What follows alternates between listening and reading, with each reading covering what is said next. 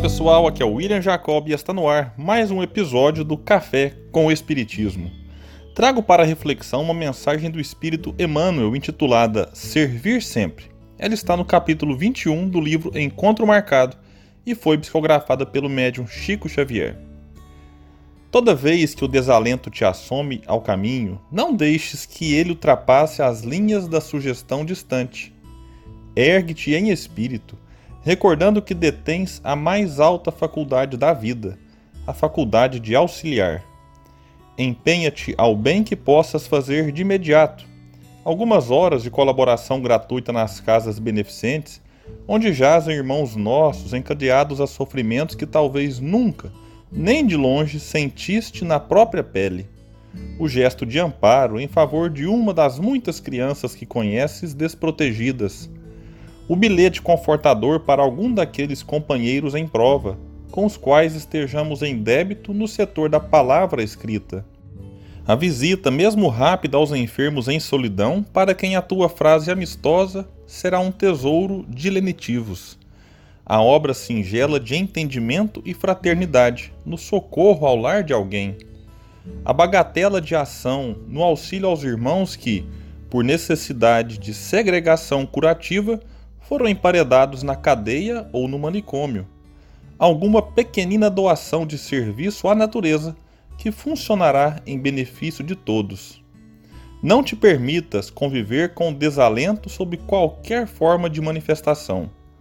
Uma hora de desânimo é capaz de arrojar-te a largo tempo de angústia, enquanto que um minuto de cooperação no amparo a outrem pode ser o ponto fulgurante de partida para mais altos destinos.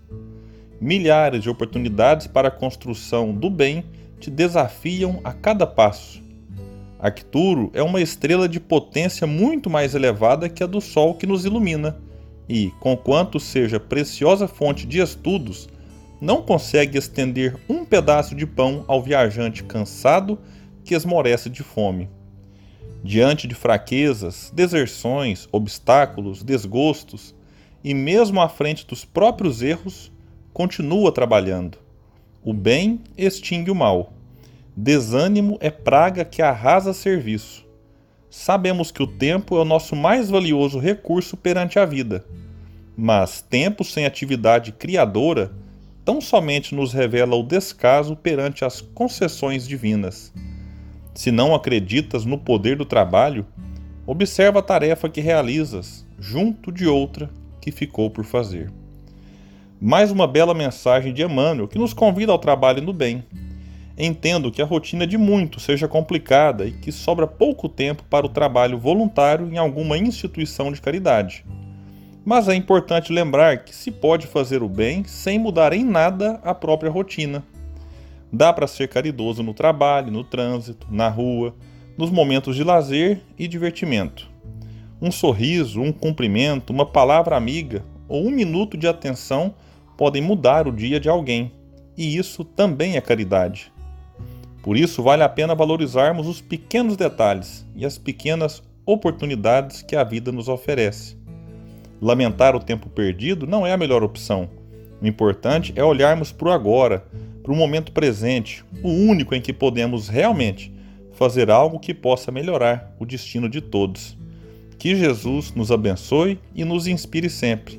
Muita paz e até o próximo episódio do Café com o Espiritismo.